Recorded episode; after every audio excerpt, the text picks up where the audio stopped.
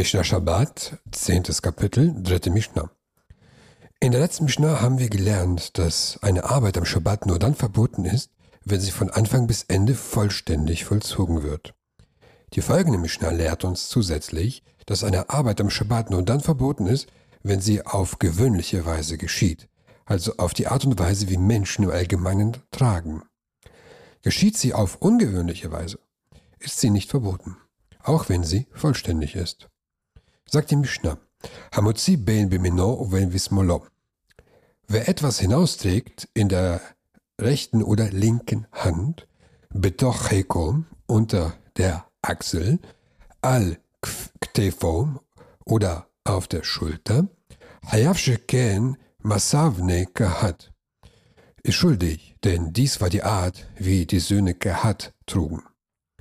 Wer einen Gegenstand von einem privaten Bereich in den öffentlichen Bereich trägt, übertritt das Verbot von Tragen am Schabbat.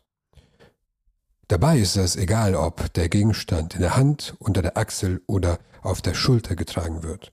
Denn das ist die gewöhnliche Art und Weise, Gegenstände zu tragen. Und so haben die Bnei Kehat getragen.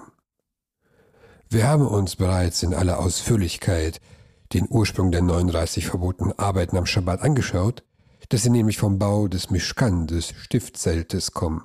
Dabei wird die verbotene Arbeit des Tragens von dem Tragen des Mischkans abgeleitet.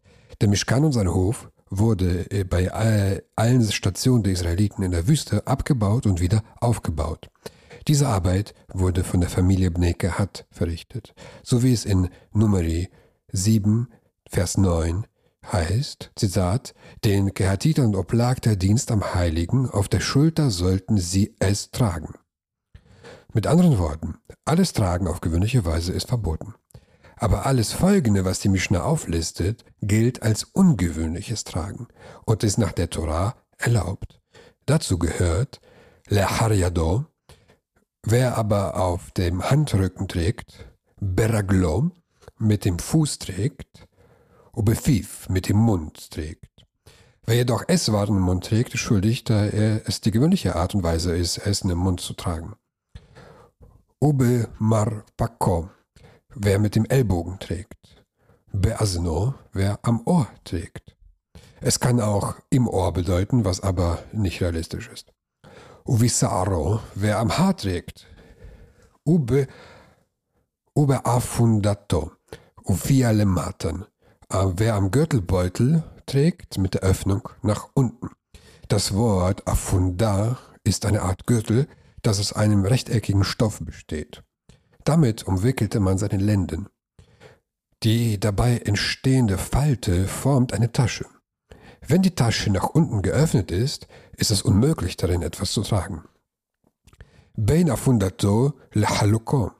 Wer etwas trägt zwischen dem Gürtel und dem Hemd, wenn die Afunda als Gürtel über seine Kleidung bindet, dann entsteht zwischen Gürtel und Kleidung ein Zwischenraum, worin man Sachen verstauen kann. Aber es ist nicht die Art und Weise, wie die Menschen im Allgemeinen Sachen tragen. Hafat Haluko, wer am Saum des Hemdes trägt. Das ist in der Falte des Saums. Uwe Manalo, Uwe Sandal, am Schuh und an der Sandale. Patur, Wer auf diese Weise trägt, ist frei, weil er es nicht auf gewöhnliche Weise trägt. Nach der Torah ist so ein Tragen erlaubt, aber nach den Rabbinern verboten, weil der Unterschied zwischen gewöhnlichem und ungewöhnlichem Tragen sehr schmal ist. Zum Beispiel, wenn jemand auf dem Handrücken etwas tragen würde, käme er dazu, es in der Hand zu tragen. Oder wenn jemand äh, eine Sache im Mund tragen würde, käme er dazu, auch Essen im Mund zu tragen, was verboten ist. Weil viele Menschen diesen schmalen Grat nicht kennen und ihn übertreten würden, haben die Rabbiner alles Tragen verboten. Sogar solches, das nicht nach der Art und Weise, wie die Menschen im Allgemeinen tragen, entspricht. Wann könnte so eine ungewöhnliche Situation oder das Tragen auf ungewöhnliche Weise am Schabbat in moderner Zeit relevant sein? Im Shulchan Aruch schreibt der Rabbiner Moshe Isalis, wenn man Angst hat, sein Haus am Schabbat zu verlassen und das Geld im Haus zu lassen, weil man befürchtet, ausgeraubt zu werden, darf man sein Geld in seine Kleidung einnähen. Das ist natürlich kein Tragen, weil das Geld in der Kleidung ist und ist als Teil der Kleidung. Aber die Poskim fragen, was, wenn man vergisst, das Geld in seine Kleidung einzunähen. In so einem Fall kann man das Geld zwischen Gürtel und Kleidung oder zwischen Hemd und Unterhemd tragen, weil es ein Tragen auf ungewöhnliche Weise ist.